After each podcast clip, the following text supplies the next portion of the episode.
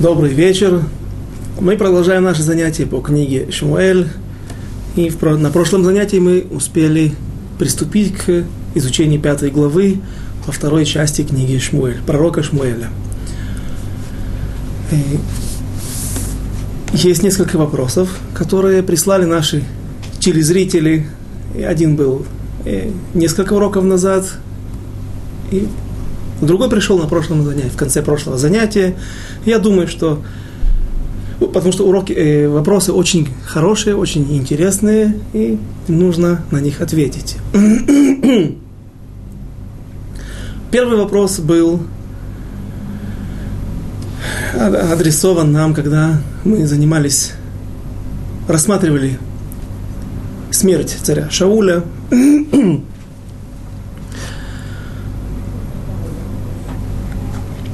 И он касался права выбора. Есть ли у человека выбор и как он с этим может Листадер справиться в жизни.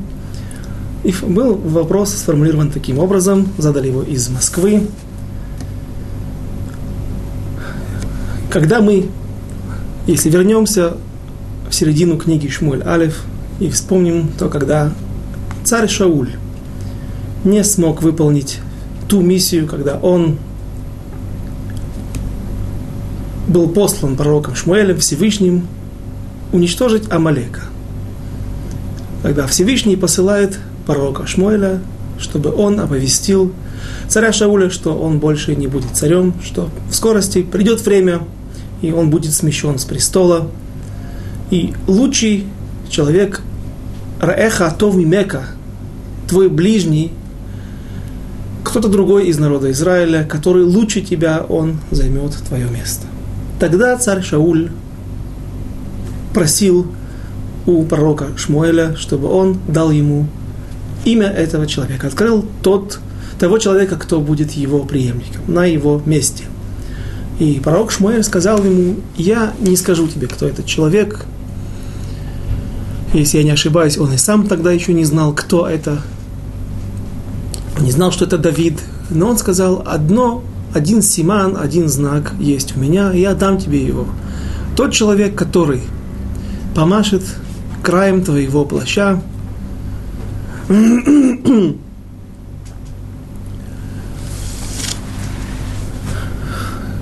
тот и будет наследником твоего престола.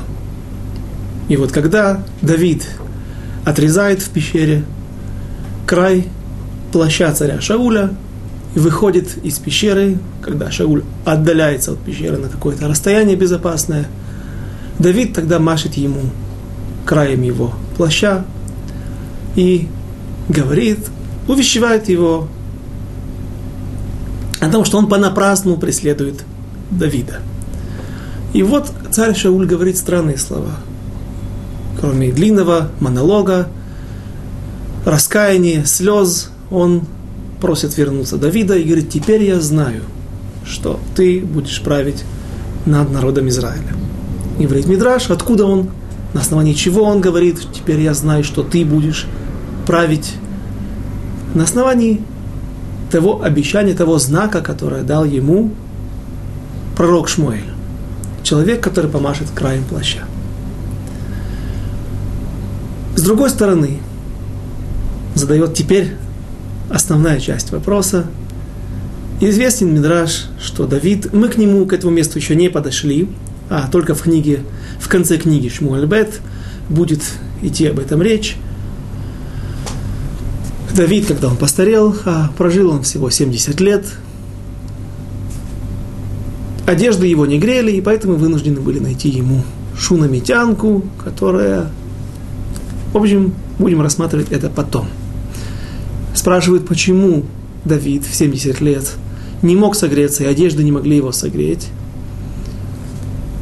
Говорят наши мудрецы, говорит Мидраш, что это было наказание Давиду за то, что он пренебрежительно отнесся к одежде, к царской одежде и к просто одежде. И вот вопрос звучит так. Как же так?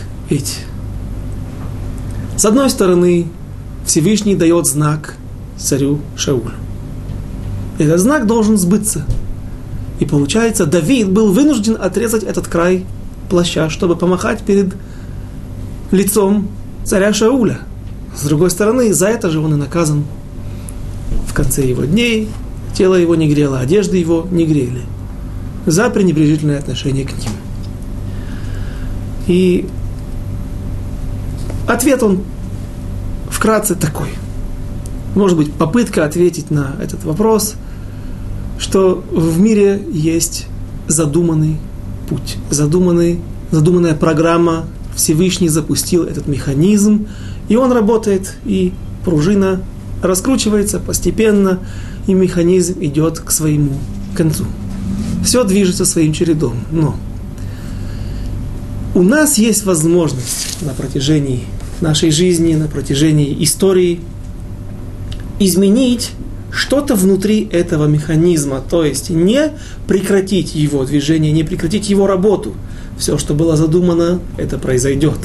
А выбрать, то есть в чем тогда свобода выбора, какая, где мы, в чем мы не ограничены.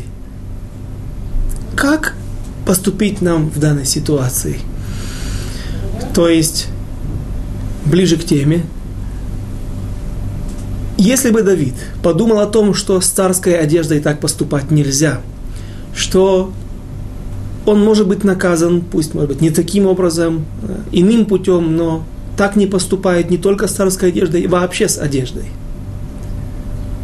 то тогда получается, что не, не произошло бы вот это вот помахивание краем полы его плаща. Нет. Это произошло бы. Может быть, царь Шауль где-то забыл бы свой плащ. Может быть, произошло то, что говорил Авнер, на то, что он рассчитывал, что царь Давид, Давид просто нашел где-то край твоего плаща, который оборвался в тот момент, когда ты зацепился за кустарник, за колючий кустарник.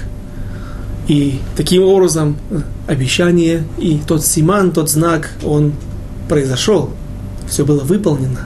Но царь Давид – тогда еще Давид просто остался бы, вышел бы чистым из этой истории. То есть, если было задумано был задуман выход из Египта или египетское изгнание, оно произойдет. Но каждый еврей, у него есть возможность в рамках этого изгнания выбрать много путей. Путей праведных, путей неправедных остаться в Египте, быть похороненным там во время, после казни.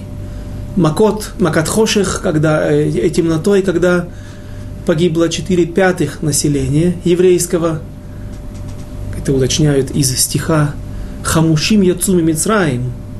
Хамушим от слова хамеш, есть мнение, что они вышли вооруженные, что имеется в виду обогащенные, вышли с золотом, с одеждами, с богатством Египта. А другое мнение говорит, Хамушим каждый пятый, слово хамеш. Только из тех трех миллионов евреев, которые вышли, приблизительно трех миллионов евреев, которые вышли из Египта, включая женщин и стариков, детей, на эти три миллиона, 12 миллионов остались в Египте, они погибли. Так у евреев есть возможность свободы выбора, какой выбрать путь. И так во всем. Рахель умерла в земле Израиля. Возле Бейтлехема она похоронена. Говорят, почему? Чтобы она молилась за своих сыновей, за народ Израиля, когда она будет уходить, когда а, ее дети будут уходить в изгнание. И масса причин, несколько причин приводится ее смерти. С одной стороны, говорят, что Якову нельзя было жениться, это запрет истории на двух сестрах, так говорит Рамбан у Орахайма Кадош. Не будем сейчас входить во все подробности. У него есть другое объяснение, почему Яков имел право нарушить Тору и жениться на двух родных сестрах.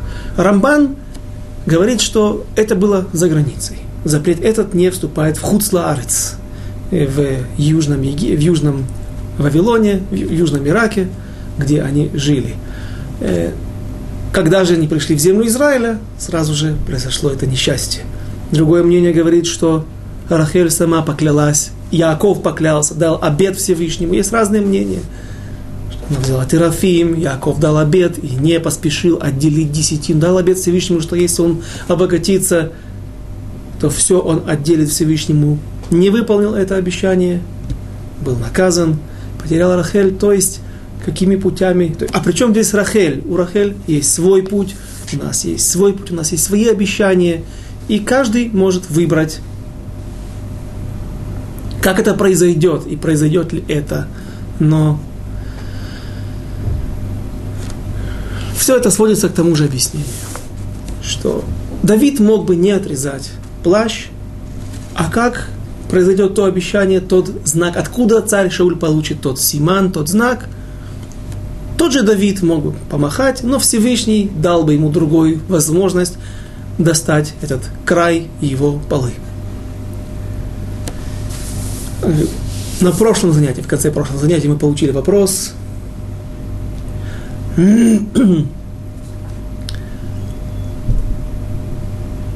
Пришел вопрос из Могилева о том, есть ли сегодня в народе Израиля Амалек. И э, недавно мы говорили об этом. Я приводил книгу Вилинского Гаона Эвин Шлема цельный камень, иными словами, не подточенная гирька, не, под, не заряженные весы, как говорили э, в Советском Союзе на рынке. Эвен – это камень, но имеется в виду гиря, вес, которым взвешивали, который использовали для взвешивания, то есть запрет истории иметь неточные весы или неточные меры, меры сыпучих веществ, меры жидких веществ. И вот в этой книге Вилинский Гаон говорит в конце книги, 11-12 перек, глава, о том, что и в народе Израиля есть Амалек. Мне кажется, что я один раз ошибся, и поэтому я рад возможности использовать, использовать возможность исправить эту ошибку где-то в предыдущих занятиях, может быть, 20 уроков назад, приблизительно так мне кажется, я сказал, что в каждом еврее есть тоже Амалек, то есть не генетический, не кровь Амалека, а э, какое-то примешивание дурного духа, злого духа Амалека. Это неправильно, это была ошибка. А Вилинский Гаон говорит только о том, что в народе Израиля среди нас также есть амаликитяне. И он говорит, какой их симан, какой их знак. Амаликитяне Эреврав, тот Эреврав, те египтяне, которые примешались и примешались к народу Израиля во время выхода из Египта, и сегодня они могут обладать еврейскими метриками, то есть быть среди нас и носить еврейские фамилии, еврейскую внешность, но история их и корни их отличаются от истории еврейского народа. Как знать, что этот человек, этот еврей, он амаликитянин или эреврав, он говорит, что приводит несколько симоним, несколько определений, что люди, которые всегда ссорятся, не просто ссорятся, любят поспорить насчет Аллахи, насчет законов, наоборот, это наша цель. Двое, два человека, которые ссорятся между собой, потом становятся, э, любят друг друга еще больше. Почему? Потому что они, э, благодаря тому, что один не соглашался с мнением другого, и кто-то смог доказать другому правоту, после этого они отточили Аллаху, закон, они достигли истины, если второй принимает его мнение, потому что первый смог ему доказать его вопреки его, его противостоянию. Значит, они дошли до, до а, коления этого материала и дошли до истины. Поэтому они в конце станут любить друг друга еще больше. А имеется в виду спорщики, люди, которые постоянно ищут возможность для скандалов, какие-то создают свои партии. Я не имею в виду партии в Израиле, не имею в виду партии, которые бегут на выборах в Кнессет, а какие-то группы, группировки для того, чтобы воевать постоянно с кем-то. Ну, балей, махлокет, спорщики – это люди, которые не принадлежат к, не происходят из семени Авраама, семени Якова.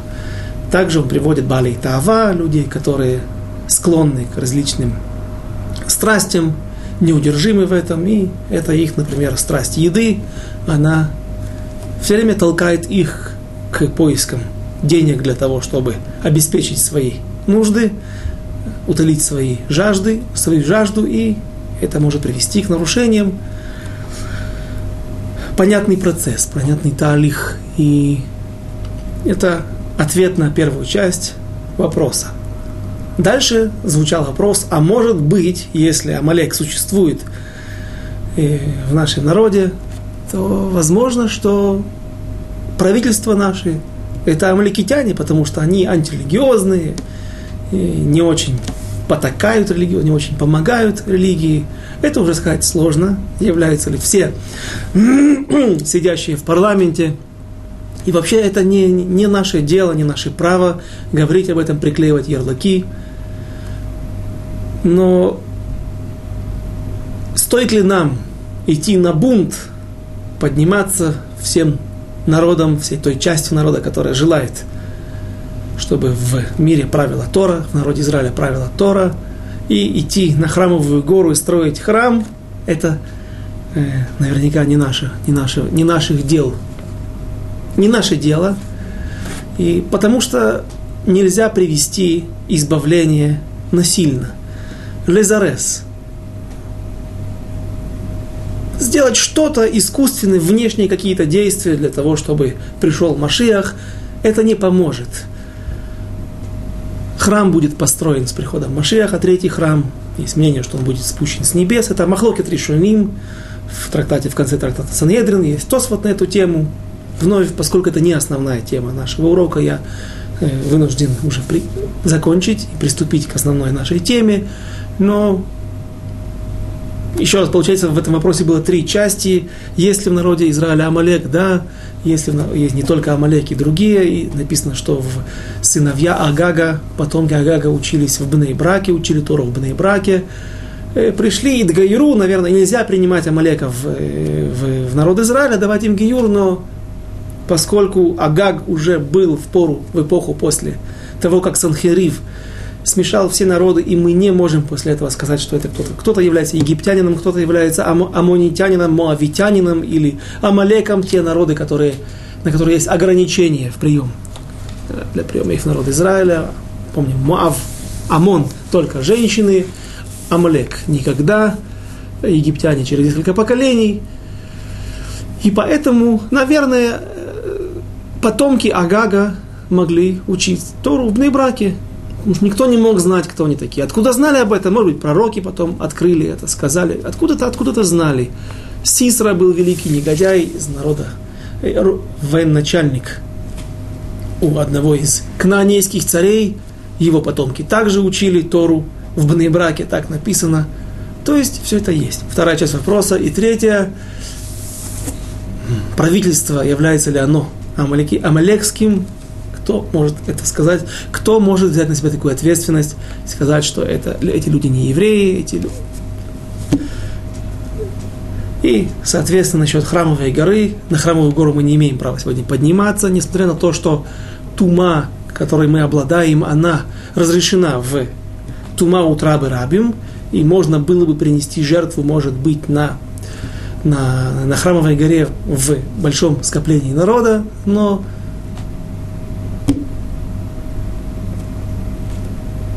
это не... Мы не можем лезарес приближать этот процесс. Мы должны выполнять свою работу, улучшать себя, если можно, то и кого-то рядом, помогать кому-то, и таким образом приближать пришествие Машеха, его Бимхира Беямейну, и приближать избавление. Теперь вернемся к нашей пятой главе.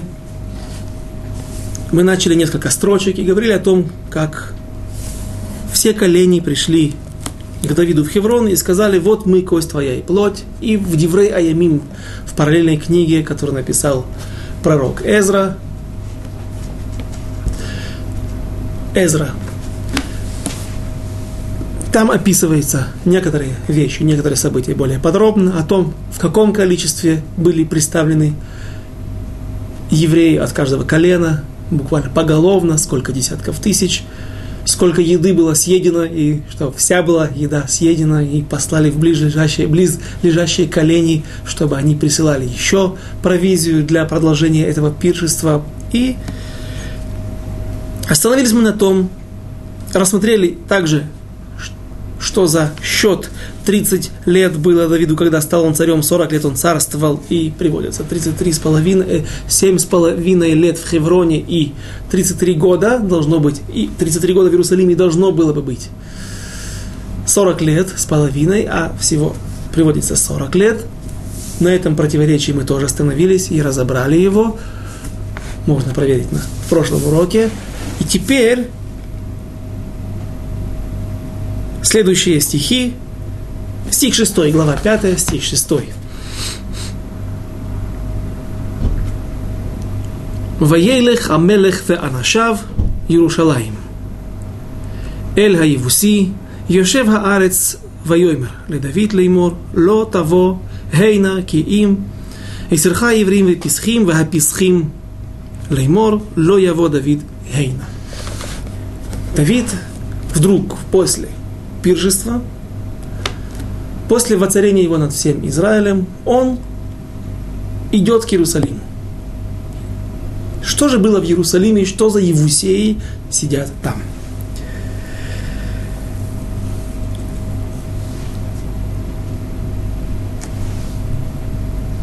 Прежде всего, история Иерусалима. Иерушалаим – столица современного государства Израиль, вечная столица народа Израиля с тех времен, с времен Давида, то место, на котором храмовое, я имею в виду храмовую гору, где Авраам Авину принес в жертву Ицхака – был Акидат Ицхак, если точнее, то место, где спал Яков. Это место было известно. Поход Ютер. Приблизительно. Была традиция в народе Израиля, что есть такое место, где в будущем будет построен храм. Был ли известен Иерусалим, что именно это место будет являться местом, где будет стоять храм?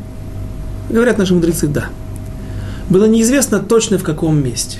Может быть, и Гар Мория, храмовая гора Гарабайт, была также известна народу Израилю, но не знали точные размеры храма, где он будет стоять, где будет располагаться святая святых, где будет располагаться жертвенник и все остальные нюансы. И была традиция в народе Израиля, что только царь который будет править всем народом, он сможет захватить Иерусалим. И это отвечает нам, нам на вопрос, почему до сих пор территории, которые были внутри земель со всех сторон охвачены населением Израиля, коленом Иуды, колено Бениамина недалеко, колено Ефраимы начинает свои границы – вдруг живут Евусеи, о природе которых мы сейчас поговорим, о их происхождении, также без чем сегодня. Что же произошло? И это объясняет нам. Филистимляне, которые жили на побережье, они отделены. Были какие-то еще кнаанейцы, которых не выбили, не добили со времен Иошуа и постепенно землю захватывали, а причина была этому, так написано в книге Иошуа, чтобы земля была легка захватить, чтобы она не, опустев, не опустела. Пусть мы вырежем или прогоним не евреев, прогоним тех канонейцев, которые живут здесь.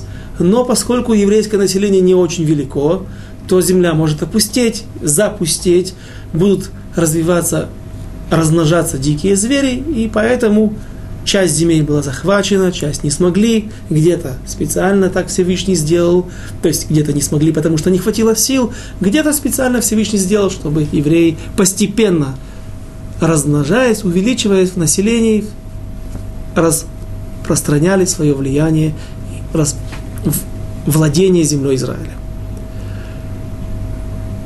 И вновь, вся территория захвачена – Вся территория современного Израиля в этот момент захвачена, кроме плештим, филистимлян, палестинцев, которые правят побережьем от сектора Газа до Тель-Авива после смерти царя Шауля.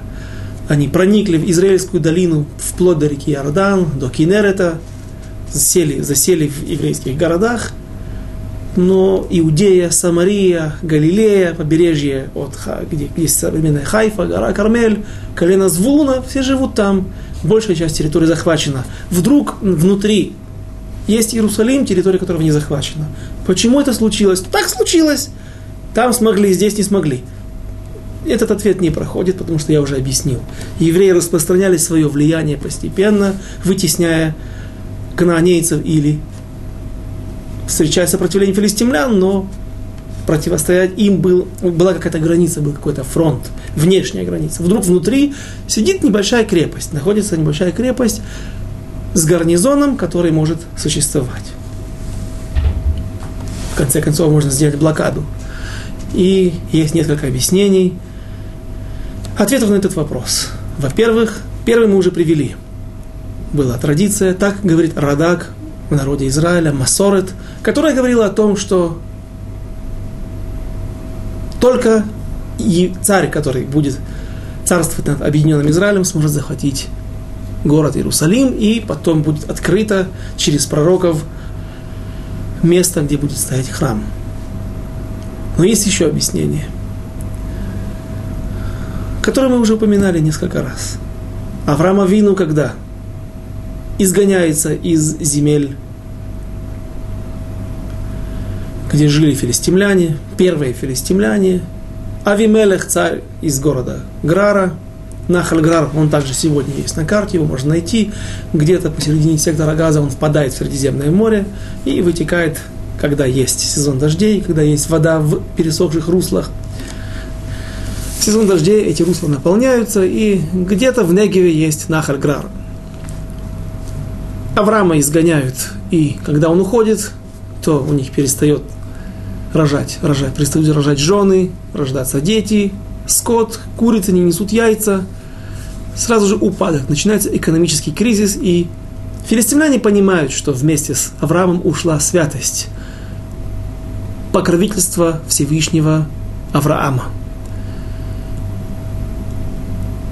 Авимелех вместе со своим военачальником бредут за Авраамом, приходят к нему навстречу где-то в районе Беэр-Шевы, там, где уже не распространялось их влияние, где Авраам Авину вырыл семь колодцев, и по сей день это место называется Беэр-Шева, и просит, чтобы Авраам не мстил, и его потомки не мстили потомкам Авимелеха. И он говорит, им тишкор ли, нехди ни, если ты соврешь, то есть будешь притеснять моих, меня, сыновей, э, нехди ванини, прав, внуков и правнуков.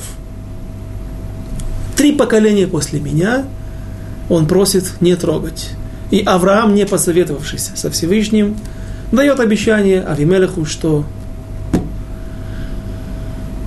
его потомки не будут притеснять и Всевышний. Сразу же после этого говорит Аврааму Авину, открывается ему в пророчестве и говорит, что за то, что ты отдал ему семь овец, падут от рук филистимлян, семь пророков, от рук неевреев, потому что филистимляне разрушили только один храм в Шило, от рук неевреев будут разрушены семь храмов, объясняют, что за семь храмов есть Шило, есть эм, первый храм, второй храм, где еще четыре, объясняют, но в Гильгаль, разные места, где они стояли, и пусть евреи сами переносили из одного места в другое, но имеется в виду, что это стационарное положение, постоянства не было, оно все время изменялось. И семь поколений я удержу. Землю, часть земли Израиля, где будут жить филистимляне от распространение влияния или владения на, эту, на эти территории евреев. И говорят наши мудрецы, что Евусеи, несмотря на то, что перечисляются среди кнаанейских народов, но эти Евусеи, крепость Евус, которая находилась в Иерусалиме, на территории где-то старого города, она была заселена филистимлянами, то есть это были отпрыски филистимлян.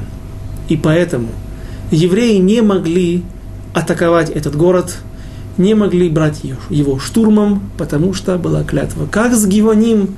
Эти негодные нечестивцы, гив, гивоняне, гивоним,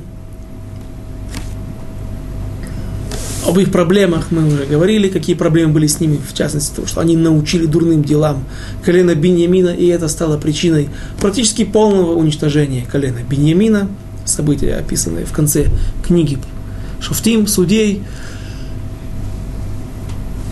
Есть клятва, еще одна клятва, которая была дана еще Авраамом, которая связывает руки евреям.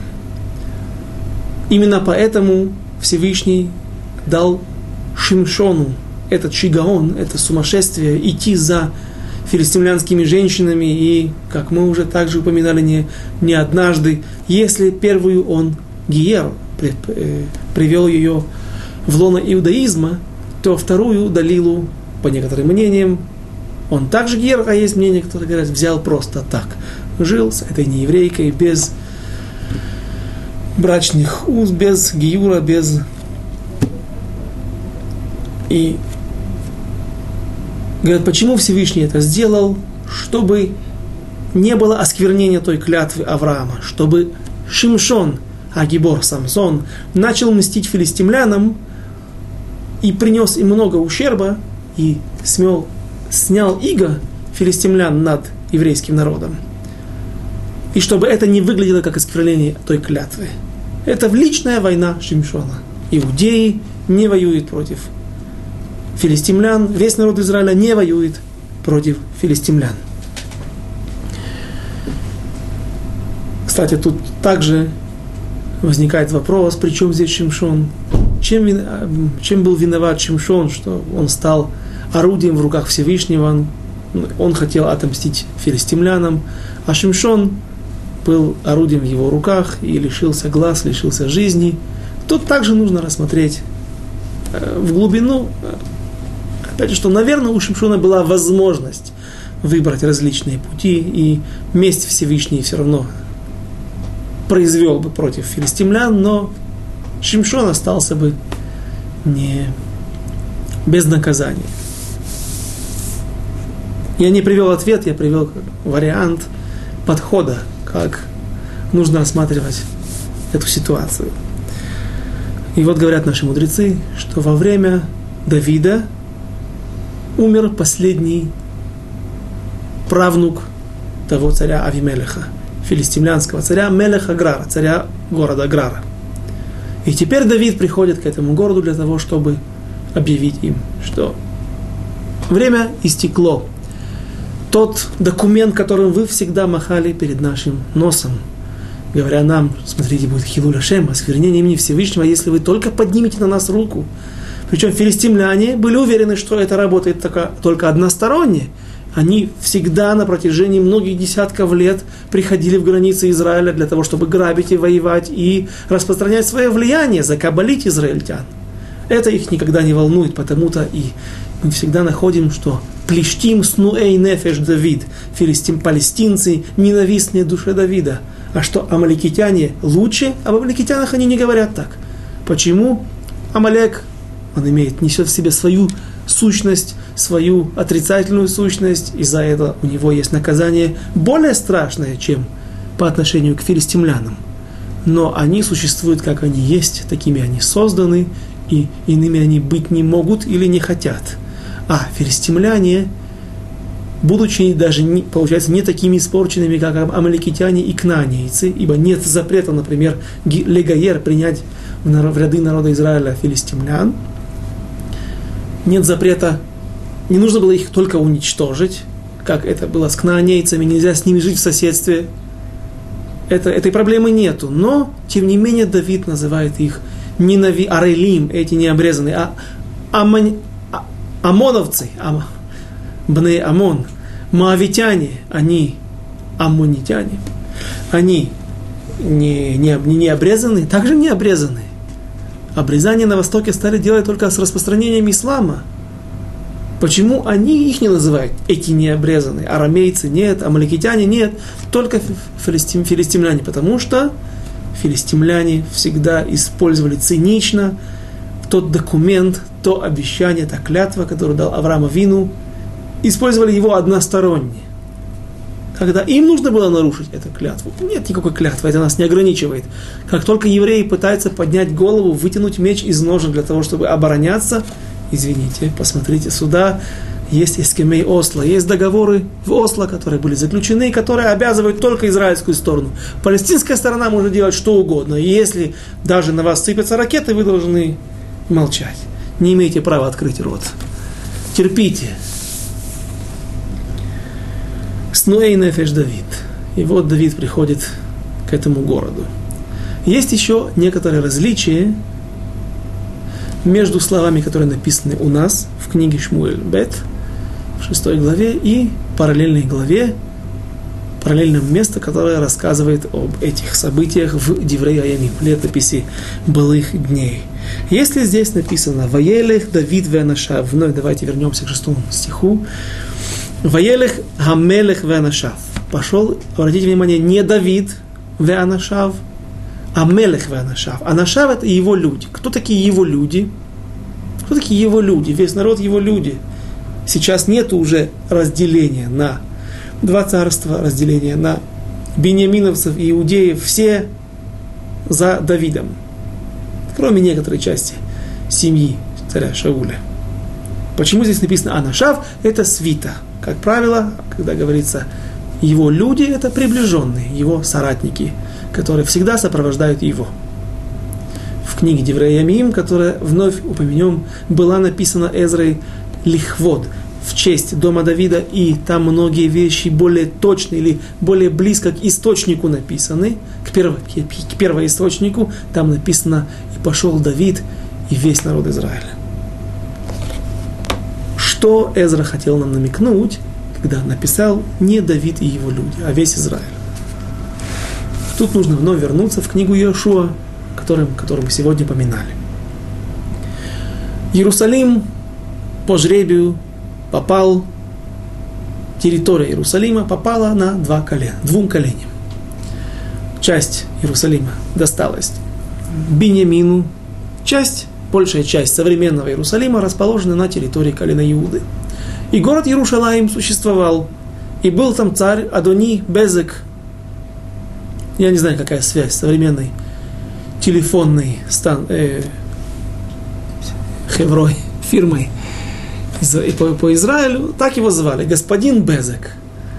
Канонийский царь, и описывается, как он был казнен, как Яшуа его захватил. То есть этот город существовал с таким же названием. Откуда происходит название? Был один праведный царь, не царь, а праведник, который жил еще до еврейского народа, который вышел навстречу Аврааму, и там написано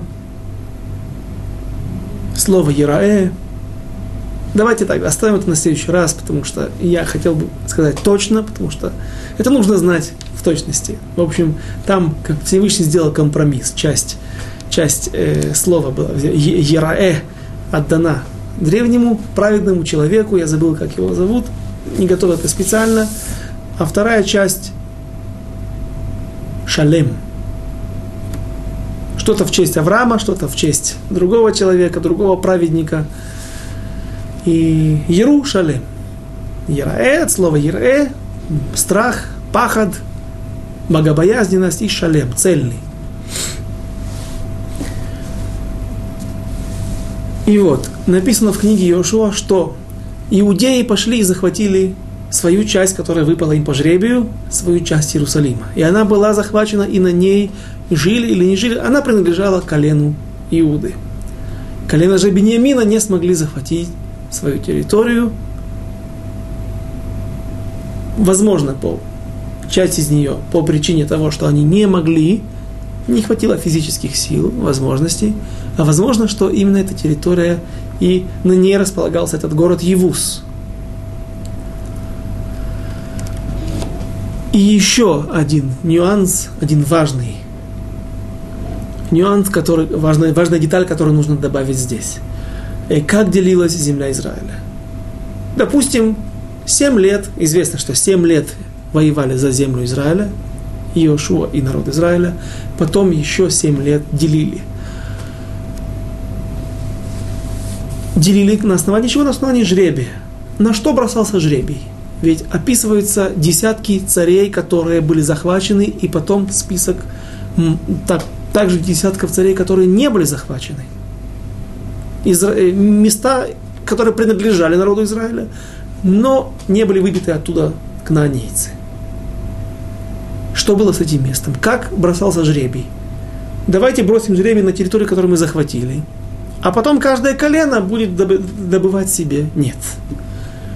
Иошуа бросал жребий на всю святую землю. И сектор Газа, несмотря на то, что еще спустя почти 400 лет эта территория, на ней не ступает нога евреев.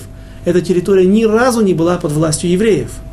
На какой-то маленький, короткий период сыновья Иуды вместе с братьями Шимоном, мы уже говорили об этом, почему они шли вместе, они пошли и захватили всю Иудею современную, территорию Негева, ю, южная часть современного Израиля, а также три из пяти центральных городов, княжеств филистимлян, в том числе Аза, сектор Газа, Экрон и Гат.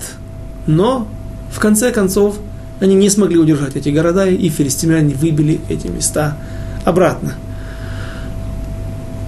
Так вот, что быть, как быть с этими землями? На, на, на, севере, в Галилее, очень много было территорий, которые были не захвачены.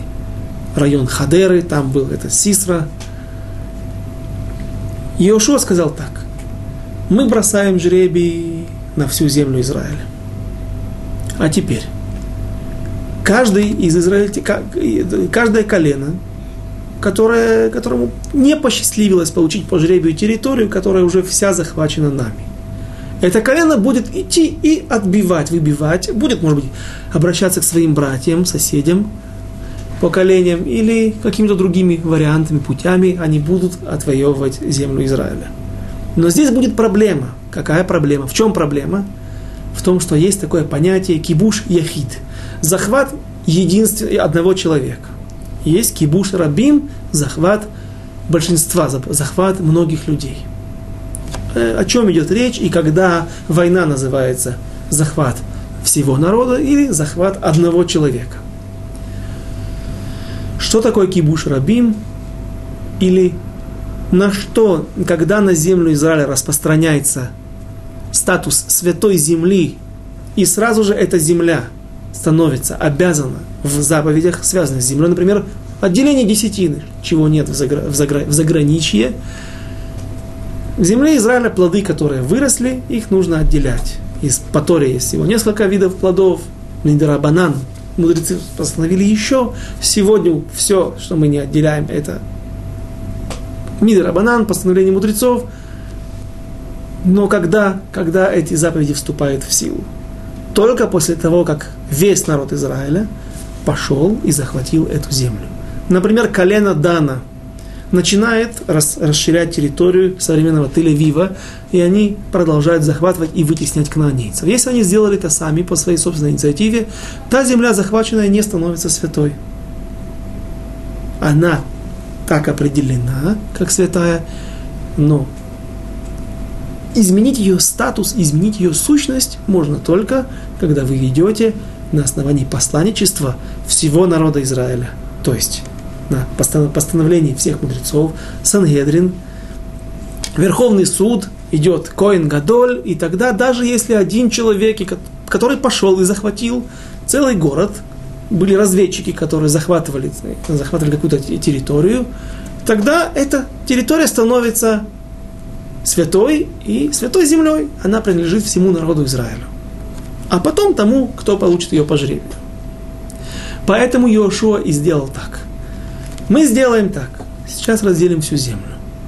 А потом вдруг кто-то, Иуда и Шимон, пойдут и захватят сектор газа. Расширили свои территории, расширили свое влияние. Это что, кибуш яхид, захват един одного человека, одного колена? Нет, вы выполняете важную роль. Не расширение своих личных территорий, а вы выполняете приказ самого Иошуа, есть спор, если есть посланничество после смерти, если человек умер, например, и он послал другого, чтобы он дал жене гет. Развел жену, она живет на Украине, а человек живет в Израиле. Вот они разводятся. Он посылает кого-то, и тот дает гет. В тот момент, когда человек умер, женщина это моментально стала вдовой. И этот посланник с этим гетом, он не может теперь выполнить эту миссию.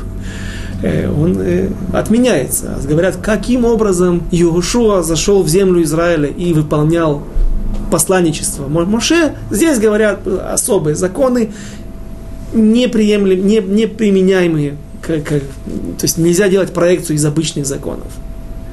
Иными словами, если я вас еще не окончательно запутал, каждое из колен, которое могло рядом со своими соседями расширять территорию, они выполняли посланничество того Иошуа, который ввел их в землю Израиля и захватил ее большей территории. И, соответственно, когда добавлялась какая-то часть к Святой Земле, пусть даже если она не была захвачена – всем народам Израиля одновременно пошли туда, специальным назначением первосвященник, с первосвященником и по приказу Верховного Суда. Тем не менее, эта земля сразу же принимала статус святой земли со всеми вытекающими последствиями, а их много. В частности, массу заповедей, которые связаны со святой землей. Это, я надеюсь, понятно. Дальше. Что было с Иерусалимом? Вновь вернемся к той традиции, о которой упоминает нам Радак, Равдовид Кимхи.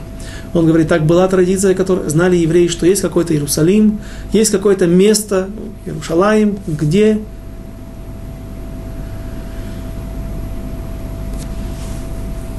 где будет стоять храм. Мы не знаем сегодня это место.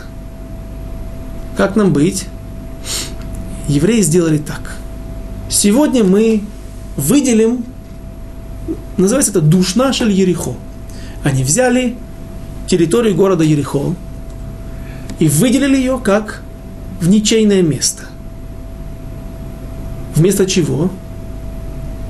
Что когда? Будет найдено, открыто пророками, будет открыто будущему царю, который будет стоять над всем народом Израиля. Будет открыто то место, где будет стоять храм, то тогда, а это место должно принадлежать всем коленям. Территория храма, территория всего Иерусалима, она принадлежала всему народу Израиля. Тогда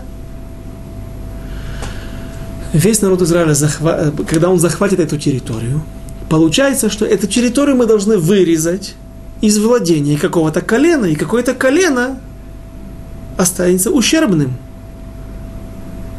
А ничего страшного мы ему отдадим душ наш или Ерехо, территорию разрушенного Ерехо, и там были поселения, был еврейский город.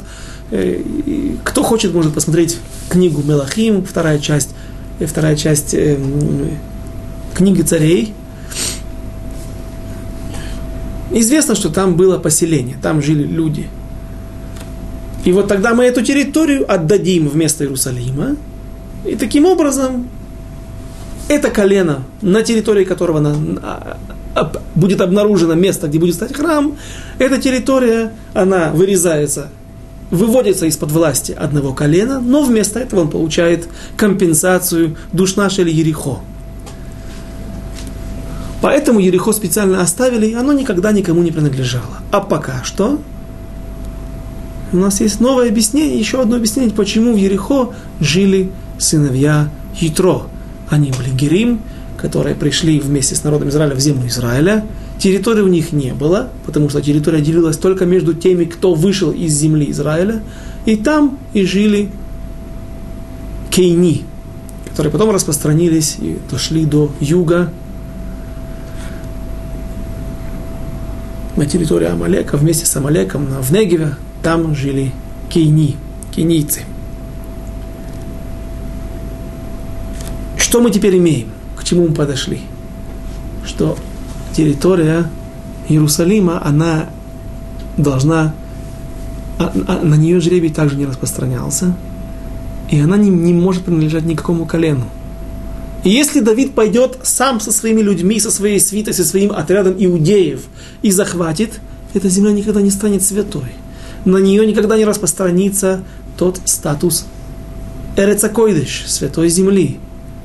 Поэтому, чтобы это не было посланничеством одного человека, или захватом кибуш, яхид, захватом одного человека, Давид специально берет весь народ Израиля и по постановлению Верховного Суда с коином был специальный коин помазан, помазанный коин помазанник, который вел народ на войну, шел с народом на войну, они вместе со всем народом Израиля, с представителями всех 12 колен, Давид пошел к Иерусалиму и захватил его. Но Евусеи не собирались сдаваться.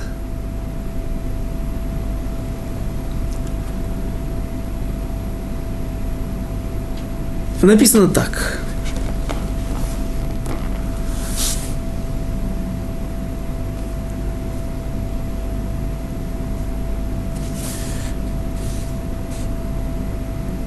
Конец шестого стиха мы его прочитали в начале и только сейчас прошли половину этого стиха. ויאמר לדוד לאמור לא תבוא הנה כי אם הסרך העברים והפסחים לאמור לא יבוא דוד הנה но сказали Давиду так. Ты не войдешь сюда, пока не уберешь слепых и хромых, то есть не войдет Давид сюда. Ло его Давид Гейна. Что за хромые, Что за слепые? Попросту можно сказать, что Евсеи говорят, мы ни за что не сдадимся. А есть мнение, что Давид хотел предложить условия сдачи этого города, перевести чтобы они отказались от проживания в этом месте, и на каких-то условиях мы придем к какому-то компромиссу, дадим вам места другие, дадим вам возможность с честью покинуть это место, потому что Аллаха так требует от евреев, что когда ты пойдешь на войну, мы об этом также уже упоминали на давно, когда царь Шауль пошел войной на амунитян, что нужно открыть всегда один, одну сторону, закрыть с трех сторон, окружить город с третьей, а с четвертой стороны дать возможность для отступления, чтобы люди могли иметь право на выбор, право выбора, идти в атаку или же спастись бегством. Евусеи отвечают, только через наши трупы ты сможешь пройти и зайти в этот город. То есть, иными словами, даже хромые и слепые, которые есть у нас в нашем городе, даже женщины и дети и старики, все выйдут на костылях с протезами. Слепые люди все выйдут воевать против вас. Но есть более глубокое объяснение. Прежде всего, вновь та клятва Авраама Вину. Они поставили двух истуканов на входе в город Евус, в эту крепость, которые, один из них был слепой, а другой был хромой. Слепой указывал на Ицхака Вину, который ослеп в конце дней, а хромой должен был напомнить евреям о Яакове, который был хромой, он хромал после того, как он боролся целую ночь с ангелом Эйсава. В то же время эти истуканы должны были выполнять, э, служили им идолами. И в трактате Аводазара рассказывается о, приводится имя, название такого истукана, такого вида идолопоклонства, какой-то был какая-то статуя, какое-то изваяние хромого существа. Все это очень похоже на филистимлян, идолопоклонников, наглецов, которые всегда смеются в лицо евреям, говоря, вы не можете прийти сюда. Но, как мы уже сказали, во времена Давида умер последний. Прежде всего, сошлись несколько событий. Прежде всего, есть царь над всем Израилем. Спросим, если мы зададим вопрос, почему царь Шауль не сделал этого, наверное, ответ простой. Пусть он был царем над всем народом Израиля, но он не был признаваем всеми. Все видели, что практически после самого начала его карьеры он уже оплошал и совершил много ошибок. И было понятно, что это не будет царь Мелех Шалем. Цельный, праведный царь, который о котором идет речь в этой традиции. Поэтому царь Давид первый, кто подходит по всем критериям. С другой стороны, умирает от, по последний потомок, последний правнук Авимелеха. Получается, что он был большим долгожителем. 700-800 лет прожил этот человек с тех событий. У нас тоже были долгожители. Серах Бат Ашер, женщина, э, внучка сына Якова из Мидраш, который говорит, что ну, она была приемной внучкой, она была не еврейкой, приемной внучкой Якова, не была дочерью Ашера. Нам это не очень важно в данной ситуации, мы не занимаемся изучением Хумаша. Но э, женщина эта еще жива сейчас, и она, э, мы с ней еще встретимся. Ее называют умной женщиной, Шаха Хама в книге Шмуэль Бет. Кто хочет опередить события, может порыться в книге, полистать книги разные главы и посмотреть, где, где же эта женщина фигурирует. Э, также Ильяу Анави, по тому мнению, что Ильяу Анави это Пинхас, получается, что он жил свыше 600 лет. То есть и в народе Израиля были долгожители. Поэтому не так сложно нам представить, что 700-800 лет жил какой-то правнук Авимелеха. И вот больше эта клятва не работает, и Давид готов идти на эти истуканы и пробивать брешь, атаковать крепость Евус. Но не тут-то было. Эти истуканы, кроме того, что были дерзким напоминанием, циничным напоминанием о клятве Авраама, о Авимелеху, кроме того, что они напоминали, служили Авудазара, есть объяснение Ральбага, которое, как говорит Мальбим, есть много объяснений, но это объяснение самое красивое, самое при ним подходящее э, к моему разуму. Так, так, так он это воспринимает, так он называет это объяснение. Что же, что особого в этом объяснении? Дальше в следующих стихах написано, что Давид говорит, тот, кто сможет поразить цинор. И наши мудрецы не понимают, что такое цинор. Цинор сегодня в современном иврите это водопровод, какой-то канал, какой-то арык или же водопровод цельный, замкнутый какой-то жолоб, который ведет к э, доступу, является источником для перекачки воды, подачи воды. Почему здесь город называется Цинор? Ну, некоторые мудрецы говорят, что здесь была высокая крепость, и ее стены, или были стены, и была еще то, что называется верхний город, Акрополь, какая-то башня, которая возносилась очень высоко в небо, и пока ее не захватишь, а ее было захватить чрезвычайно сложно, город остается не захваченным до конца, дело недоделанное. Поэтому Давид и говорит, кто-то, крепость мы возьмем, стены мы проломим, поднимемся на стены, а вот Цинор, кто возьмет Цинор, тот будет главой народа Израиля, то, то есть главой главнокомандующим всех войск. Но другое мнение, и слово это использует Ральбак, что Йо, Йоав воевга по цинор, и он поразил цинор, поразил трубопровод. То есть эти истуканы, к ним был подведен трубопровод, и они были, вводились в движение, приводились в движение водой, которая подавалась под высоким давлением. И они крутили своими культяпками, в которые были вложены топоры, мечи, какие-то дубины, и они не позволяли никому подойти, приблизиться к этому городу.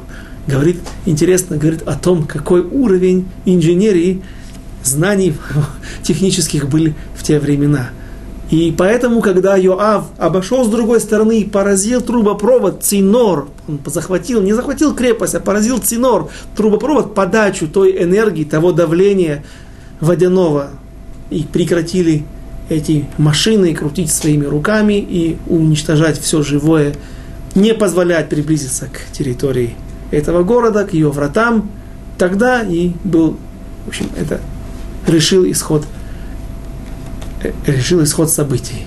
Вот такое интересное объяснение, и на этой веселой ноте, приподнятой, я хотел бы закончить, мы вынуждены закончить наши занятия. И э, дальше мы продолжим разбирать новые шаги, какие шаги предпримет царь Давид для укрепления своего государства, своего трона. И без раташем на этом мы остановимся на следующем занятии. Войны царя Давида с филистимлянами и его укрепление его государства. До свидания, до следующих встреч.